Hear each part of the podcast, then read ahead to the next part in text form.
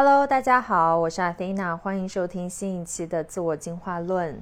啊，你们肯定想象不到我现在是在哪里录这一期播客的。我现在在非洲肯尼亚内罗毕市中心的一个公寓里面，我在我好朋友的家里。然后今天这期播客差一点，我就在他们家的厕所关着灯，因为他们家的灯和排气扇那个开关是同一个开关。差一点 就在厕所里关着灯，点着蜡烛，然后蹲在地上跟大家录这期播客了。但是幸好，就是室友他有一个有线的麦克风，所以现在这个麦克风救了我。我现在很舒服的坐在床上跟大家聊这一期播客。今天肯尼亚当地的天气非常的不好，今天整一个阴雨连绵，然后非常的冷，所以我今天一天都在家里。然后呃，这两天其实是看到了一个新闻。也就是大家都知道了这个李玟因为抑郁症去世的这个消息，然后在社群里面也有很多小伙伴因为这个新闻有了很多的探讨。我也看到了不同的媒体对这件事情有一些发声。嗯，本来我是没有打算就这个事情去做任何的分享或者创作，但是今天早上一睁眼，突然就有了这个灵感。我其实很想跟大家聊一聊我个人。呃，曾经过去抑郁的经历，之前的节目有零星的跟大家提到过，比如说过去的一些经历，但是我从来没有把抑郁症或者说抑郁情绪单独拎出来作为一个主题跟大家讲。嗯，我觉得我没有办法代替任何专业的视角或者啊专业领域的专家跟大家给出关于抑郁情绪和抑郁症任何专业的意见。我今天只想分享一些我个人的亲身的经历。以及啊，我是怎么走出来的？还有到现在我是怎么去看待抑郁情绪？以及这个东西现在在我的人生观或者或者说我的生命观里，它到底是一个什么样的存在？就是分享一些个人的故事和观点吧。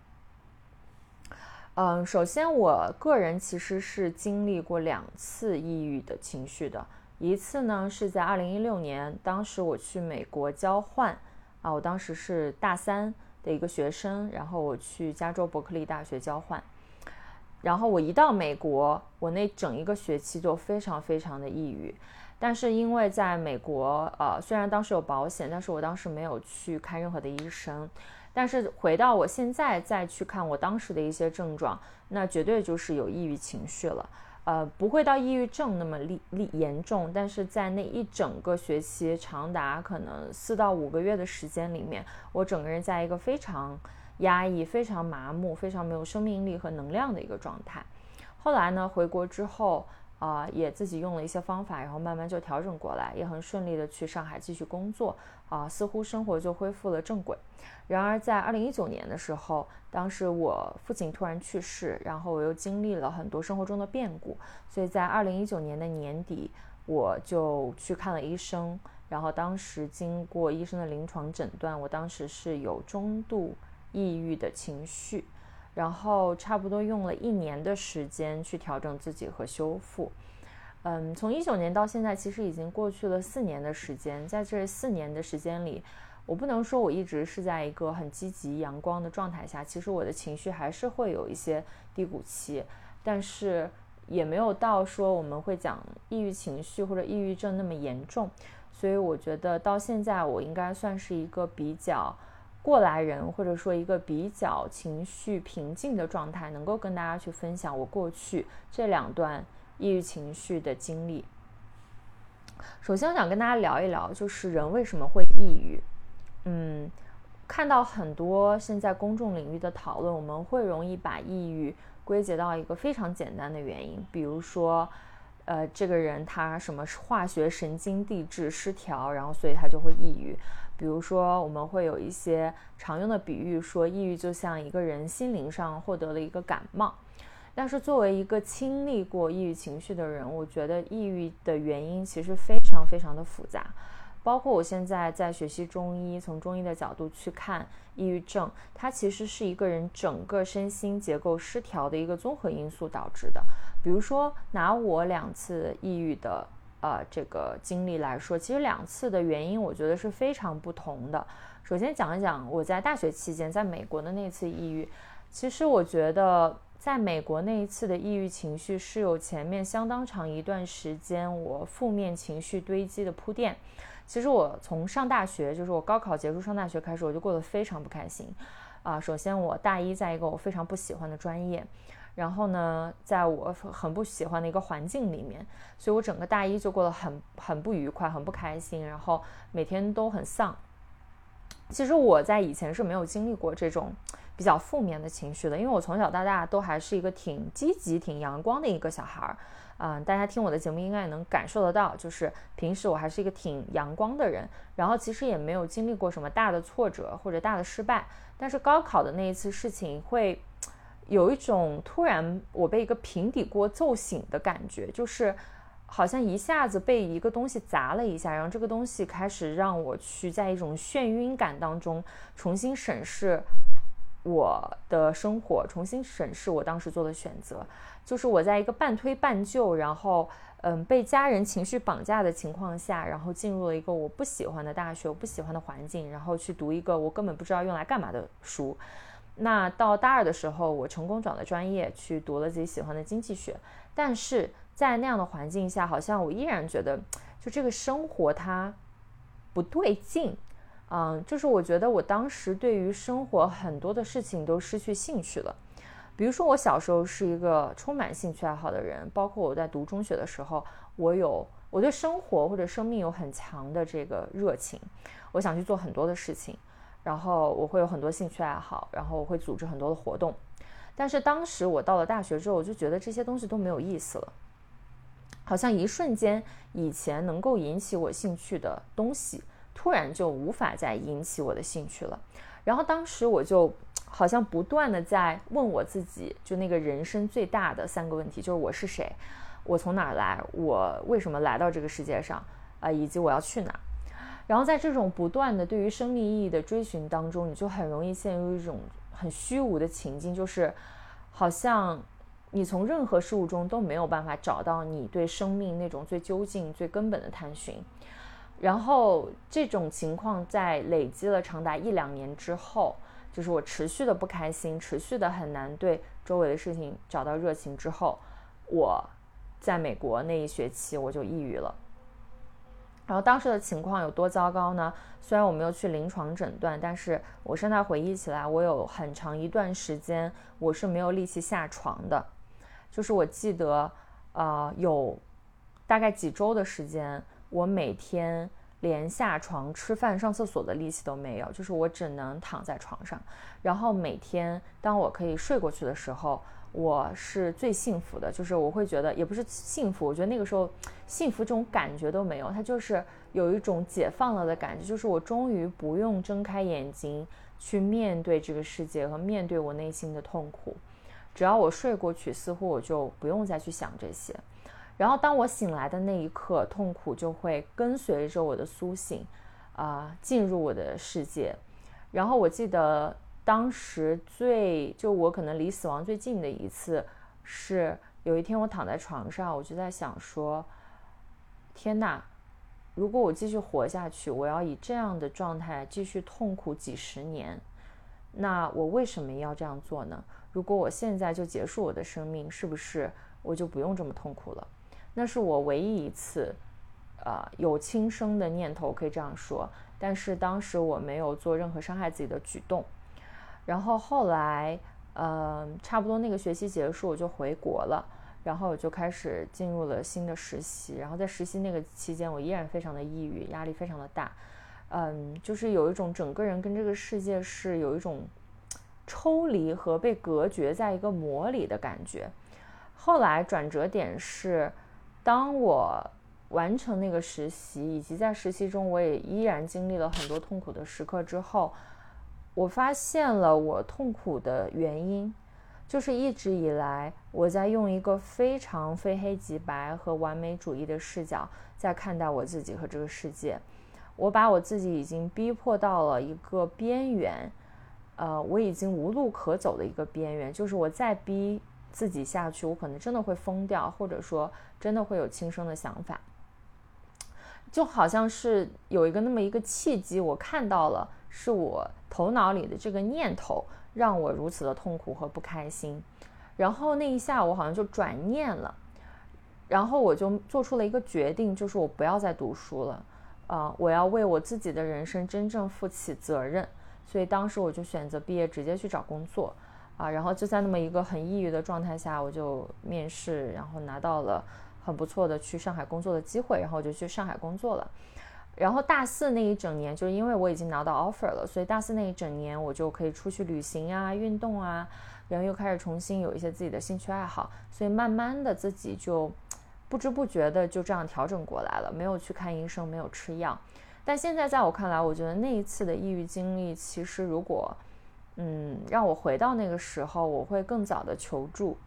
因为我其实，在长达两到三年的情况下都非常的不开心。如果是现在的我，我可能会在第一时间去，至少会寻找心理咨询师的帮助。但是那个时候可能年纪太小了，我也不知道有这些资源可以帮我。然后那个时候我唯一 寻求安慰的就是在宗教里面寻求安慰，就是我当时，嗯，会读圣经，然后在美国的时候会参加他们的教会。到后来我也没有信教，但是我当时其实是从 Bible 里面，就从圣经里面找到了很多智慧的安慰。啊，然后在教会的这个环境里面，也获得了非常多的帮助和爱，啊，所以也是很感激那段时间的经历。所以这是我第一次抑郁的经历。其实你说就是为什么我会抑郁呢？我觉得真的很难有一个具体的理由说出来我为什么会抑郁。它就是一个整个我的生活有一种崩塌的感觉，就是。我过去整个沿袭的我对生命的看法，我对生活的态度，以及我感兴趣的事情，突然在一瞬间失去了颜色。我好像进入了一个黑白默片的世界，然后我说不出话，我也很难跟身边的人交流。然后在那种非常混沌、非常麻木的状态下度过了几年，挣扎着前行。呃，我觉得现在如果让我用。一一个一个词描述，我觉得那个状态很像我陷入泥沼中，我完全出不来。就每一天我都在下沉的更多，我没有办法用我自己的力气把自己从那个环境中拽出来。所以这是我第一段的这个抑郁情绪的经历。然后第二段一九年这个它是有一个明确的 trigger 的，就是有一个明确的导火索。就其实我整个一七一八年。当时工作啊，然后在上海生活，其实过得挺开心的。但是，一九年，嗯，当时我首先是骨折，然后突然接到一个电话，就是我爸脑溢血去世。然后后来又经历了感情上面的一些很抓马、很很戏剧化的波折。所有的这些这些事情累积起来，我记得到一九年差不多六七月份的时候就开始失眠，然后就长达半年的失眠。在失眠的一开始。我还没有意识到我为什么会失眠，然后当这个失眠持续了大概一两个月的时候，我觉得我它会影响到我日常的生活状态，然后我就去看了睡眠科的医生，当时医生就给我开了抗抑郁药，他告诉我就是我这个情况是跟抑郁情绪有关的，然后也被他诊断为这个中度抑郁，但是我那个时候是抗拒吃药的，我会觉得，哎，好像我现在的状态没有像我一六年。当时那么糟糕，那我当时都没有吃药，我自己都过来了，我现在又为什么要吃药呢？所以在一开始我是拒绝去吃药的。呃，医生给我开了药，我带回了家，然后我连那个药碰都没有碰。我觉得我自己可以用我自己的能力好起来，但是很可惜没有。就是后面我的状态越来越糟糕，糟糕到我记得有一周每天晚上只要太阳下山，我当时从公司打车回家，我一上车就开始哭。然后就整个大哭，就晚上我可以连续哭三四个小时，直到哭到我完全没有力气，然后睡觉。第二天早上再去上班，然后到了日落的时候又开始哭，就这样持续了一周。我知道我不对劲了，我的内心其实有很大的问题，我自己没有办法解决，所以我当时又去找了那位医生，然后嗯，在他的建议之下，我就开始吃呃抗抑郁药。同时，我也开始去寻求心理咨询师的帮助。啊，当时我们公司的福利待遇很好，它有一个叫 EAP 的一个系统，就是呃，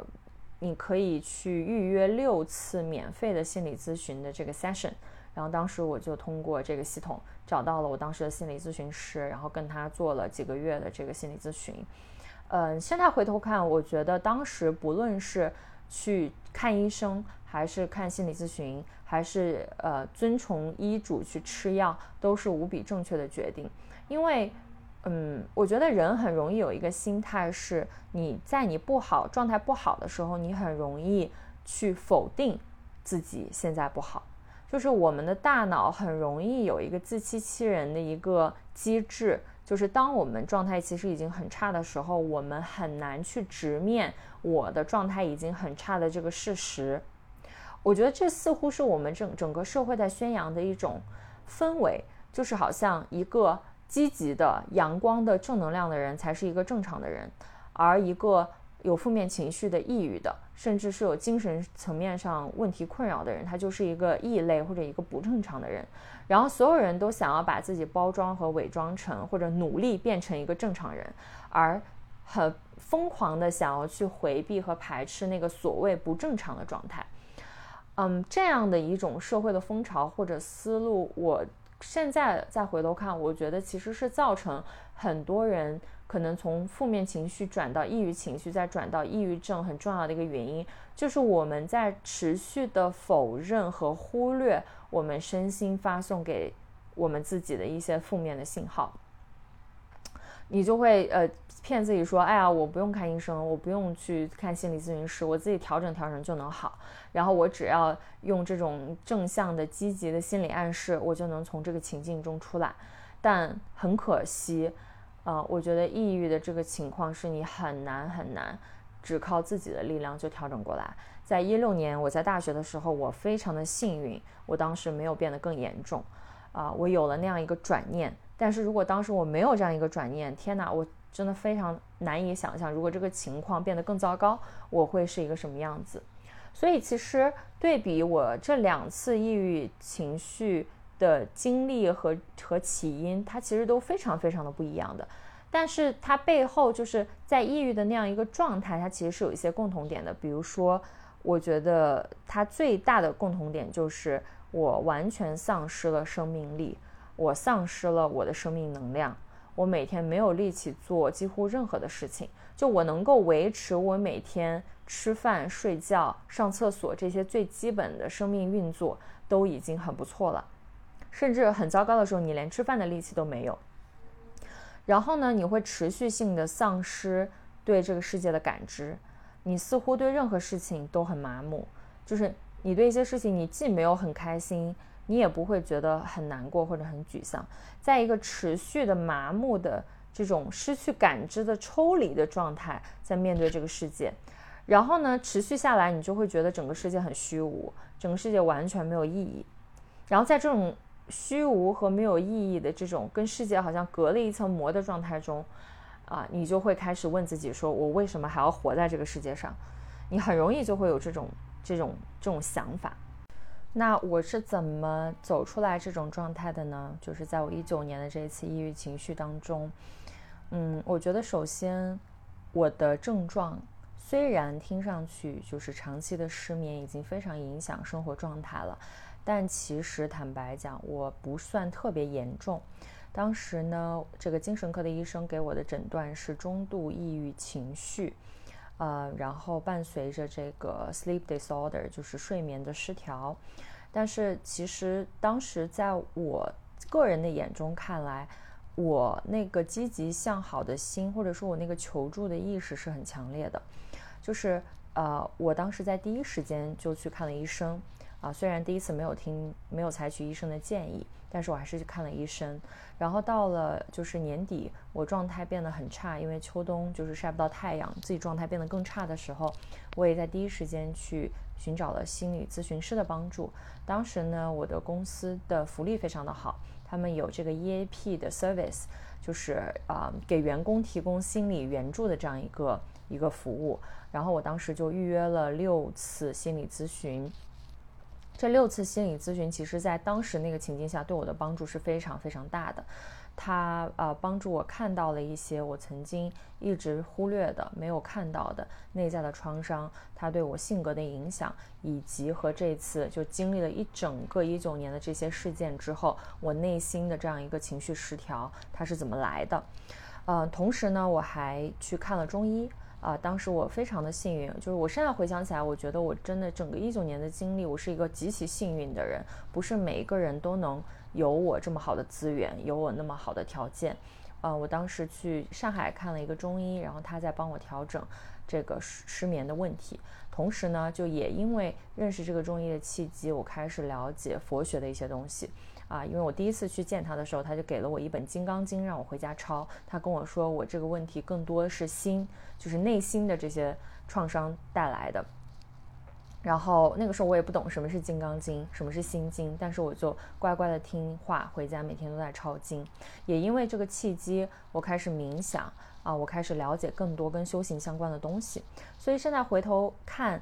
当时因为有我有这个求助的意识。所以身边有很多的资源啊，能够被我利用起来来帮助我。但其实我觉得，当人陷入抑郁，尤其是比较严重的抑郁情绪的时候，你可能连那个求生的意志都没有了，连那个求助的意志都没有了。嗯，这个是比较难去处理、比较难去解决的一个问题。但是如果此时此刻你在这样的一个情况正在听这个节目的话，我非常非常想要发自内心的。告诉在听这个节目的你，就是相信我，一切都会过去的。我们的生命真的就像一条河流，这个河流它有时候会流到一些低谷低洼的地方，但是它不会永远的停留在那样一个地方，它一定会继续向前流淌。所以，即使你现在已经在一个很糟糕的情绪和抑郁的状态，也一定一定一定要相信你的生命，它会继续往前走。呃，这种对生命的信念感，或者说对生命的信心，我希望你永远永远不要丢失。当然，我知道对于在抑郁状态下的人来说，要做到这一点是很难的。但我还是希望能够传递一点信念感给大家。嗯，因为我觉得，就是当我能够走出来到现在，我会觉得生命真的是极其珍贵和宝贵的。嗯，包括我现在再去看我抑郁的那段时间，我我都会觉得它也是很美的。当然，这个词“美”这个词在大家听上去有点奇怪，就是这样的一个呃非常灰暗的，然后人们丧失生命力的时光，怎么会是美的呢？这个可能跟我现在的个人哲学和我看待生命的目光不同了。以前我也是一个。只是活在阳光下的人，就是好像我永远都只想活出阳光的那一面和积极的那一面。我对于我生命中的阴影面和这些低谷的时间是非常排斥的。我的生命似乎只有春天和夏天，然后没有秋天和冬天。但是现在我去看抑郁这样的一个状态，我会觉得抑郁其实就是我们生命的冬天。嗯，它其实就像一棵树，到了冬天，它的叶子会枯萎，然后会掉落下来。然后整一个树都光秃秃的，看上去一点生机都没有。但是在这种看上去很阴霾的低谷期，它其实孕育着一种新的生机，那就是当冬天过去，新的春天就会来。所以，其实在我两次抑郁的经历，它都是我生命转换的一个契机，一个门户。就是我现在回想起来，一六年和一九年这两个契机，是我人生经历极大的。这个摧毁和重建的这样一个过程，当然，摧毁的过程是非常非常痛苦的，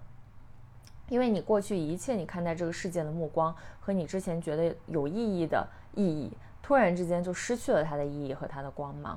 但是在这个废墟之上，因为绝处逢生，就会有一种新的生机酝酿出来，然后我们就会用一种全新的视角去看待自己的生命和看待这个世界，所以。到现在我再去看抑郁的这个状态，我会说，可能未来我的人生还会经历，啊几场抑郁，啊，但是我一点都不害怕了，我也不排斥它了，因为我知道那就是我生命的冬天，它意味着我需要去经历这样一个冬天，去重新重建我的生活。但是我我觉得这个观念，其实在现在我们看待抑郁症是很难去接受的。似乎我们的这个社会里面的情绪，我们都希望自己成为一个正常人，希望成为一个阳光的人，希望成为一个正能量的人。但是生命其实是非常非常复杂多面的。就像李玟，我们看到他是一个非常非常阳光的人，但是他有多阳光，他压抑下去的阴影面和他在挣扎的痛苦就有多强大。一个人的生命是非常复杂，有非常多广阔的面相和维度，并且在不同的时期，它也会呈现出不同的面相。但是似乎我们都会用一个一刀切和一个很片面的方式看待我们自己的生命和看待他者的生命。所以每当我在网络上看到有一些，比如说网暴他人的人，或者根据别人只言片语就去论断别人的人，呃，有时候我会觉得，其实这是我们对自己的一种暴力。因为我们自身对于我们自己生命认识的片面匮乏，导致了我们对于整个社会和这个世界上其他人的生命的这样一种认识的片面和匮乏。然后我今天早上在看看理想的一篇文章，他就在讲，呃，对于抑郁症或者说对于负面情绪的这样一种恐惧的社会风气，啊，还有我们对于稳定的这样一种追求，它其实是现代社会的产物。并且呢，这个对于负面情绪的恐惧和对于稳定的追求，它来自于一种强大的可以渗透到我们生活空间每一个角落的统治能力，而恰恰是这个东西，它反而是可能是现在大家抑郁情绪和抑郁症的一种来源，就是我们的生命似乎从一出生就被框定在一个定义好的格子里面。然后我们从一出生就在被定义、被评判、被比较、被束缚、被要求在一个正确的轨迹上，按照正确的节奏去前行。但是，生命每一个生命都是不一样的，每一个人他的花期是不一样的。有的人的生命它的花期可能很长，有的人他的生命可能花期很短，有的人开花比较早，有的人开花比较晚。当我们用同样的一种期待和节奏，要求每一个生命都在同样的一个节奏上前行的时候，这本身就是一种暴力，这本身就是一种暴力，是我们对自我的暴力，也是我们对于身边每一个生命的暴力。而这个暴力的行为和心态，我感觉现在已经无孔不入，就渗透在我们生活的方方面面。当一个人他想要按照自己的节奏去休息也好，或者说，啊，他想推迟结婚的年纪，他甚至可以不结婚的时候，他会被身边的人认为是异类，然后他会面临一种巨大的社会压力，就是我和我的同龄人不同步了。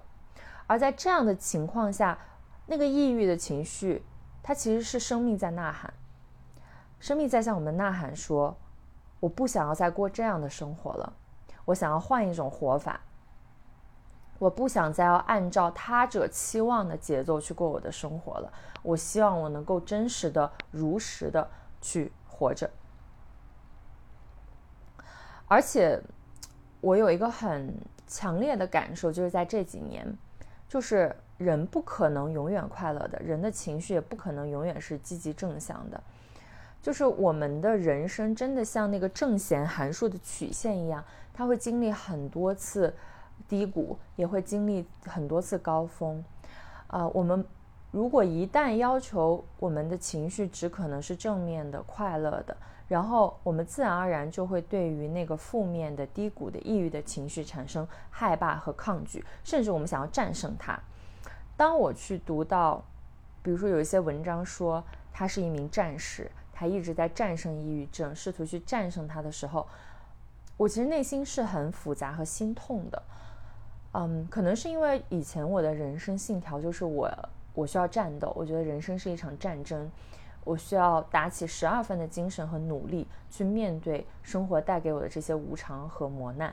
这个似乎也是我们民族的整个血液和文化当中有的一种调性，就是我们面对了太多的苦难了，我们似乎无时无刻都需要打起精神来去面对这些苦难，但是。当我们面对负面情绪或者抑郁情绪的时候，你一旦产生了想要战胜它的心理，其实你就在抗拒你的生命，你在抗拒你生命的冬天，你在抗拒当下你生命自然而然的流动，因为你的生命确实就到了这样一个低谷，它必须要停下来，它必须要进入这样一个冬眠的时间，它才有可能再积蓄一点点能量，再开始它的新春。所以我想跟大家分享的就是。一种生命态度是我们其实可以不用去抗拒，不用去排斥，不用想要战胜生命的低谷期。我们去接纳我们生命每一个高低起伏的流动，哪怕此时此刻你的生命看上去已经非常的黑暗，你完全走不出来，但是接纳它其实是走出来最快的方式，因为你不再跟自己斗争了。你有没有发现，其实我们很多的内耗，我们能量的消耗都来自于我们内在自我的斗争和挣扎，来自于我们对自身的不接纳。至少我是这样的。在我过去很多次情绪的低谷期，然后包括我经历抑郁情绪的时候，是我内在有非常多的阻抗和对我生命本身不接纳的那个部分，尤其是对脆弱的那个部分。啊，最近很流行一个词叫做“恐弱”，这个是在《始于极限》这本书里上野千鹤子女士提出来的。我觉得我其实一直以来是一个挺恐弱的人，我不敢去面对我的脆弱，不敢去面对我的负面的那一面。啊！但是你越恐惧它，你越想要去抗拒它、战胜它，那个阴影面就只会变得越强大。所以，对于每一个在经历负面情绪和抑郁情绪，甚至是抑郁症的朋友，嗯，真的，我就是我觉得大家可以对自己温柔一点，去接纳自己的这些黑暗的面相，勇敢一点，向自己身边的人也去展示这些面相。嗯，也希望我们作为一个。朋友，一个旁观者，如果你的身边出现了他的生命正在经历他的冬天和这样一个低谷期的时候，我们也能够去温柔的接纳和拥抱他。当然，这非常的难啊。比如说，我之前的伴侣，他每年也有这样抑郁或者说冬眠的时期啊。当我看到我最亲近的人他在这样一个阶段的时候，我的内心也很容易变得着急。我希望能够他让他变得好起来。但是当我的心里产生了我希望让他变得尽快好起来的时候，其实这个希望背后隐藏的是一份不接纳，这个希望背后也隐藏着一种暴力的期待，是我没有在拥抱和接纳他生命中的冬天。嗯，所以当我们很害怕这些负面的状态的时候，不如去大自然里看看树吧。像今天内罗毕是。下雨天，而且非常的冷，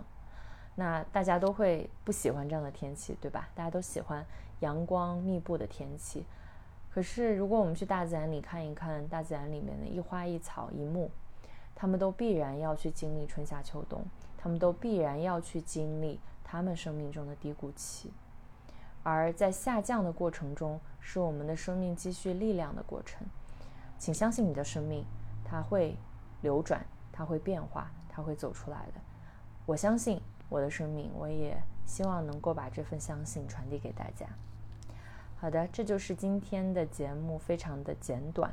嗯，其实也没有传递什么有用的信息，就是想跟大家讲一讲我的故事，然后也希望能够给大家一些温暖的力量。哦，最后我还想给我新上线的小报童小册打一个广告。啊，我新写了一个小册，然后未来希望能够把它出版成为书。那这本小册呢，题目叫做《创造力唤醒指南》，主要的内容是整合了我过去这么多年对于创作的理解，以及唤醒创造力的一些心得和经验，把它整理成了一个十二周的课程内容。然后呢，在过去三个月，这个课程上线了，并且完成了首期课程的发布。啊，经过学员的尝试以及他们的反馈，我把这门课程的内容整理成为了文字版本，也就成为了现在的这本小册。大家如果感兴趣的话，可以在 show notes 里查看这本小册的目录以及购买方式。啊，我们还有九天的早鸟价，九十九元一次性买断。如果你感兴趣的话，可以订阅，然后加入我们的读者群。每周我会更新一章的内容，然后组织大家在线上进行讨论。希望创造力和生命力都能和大家常在。谢谢大家，拜拜。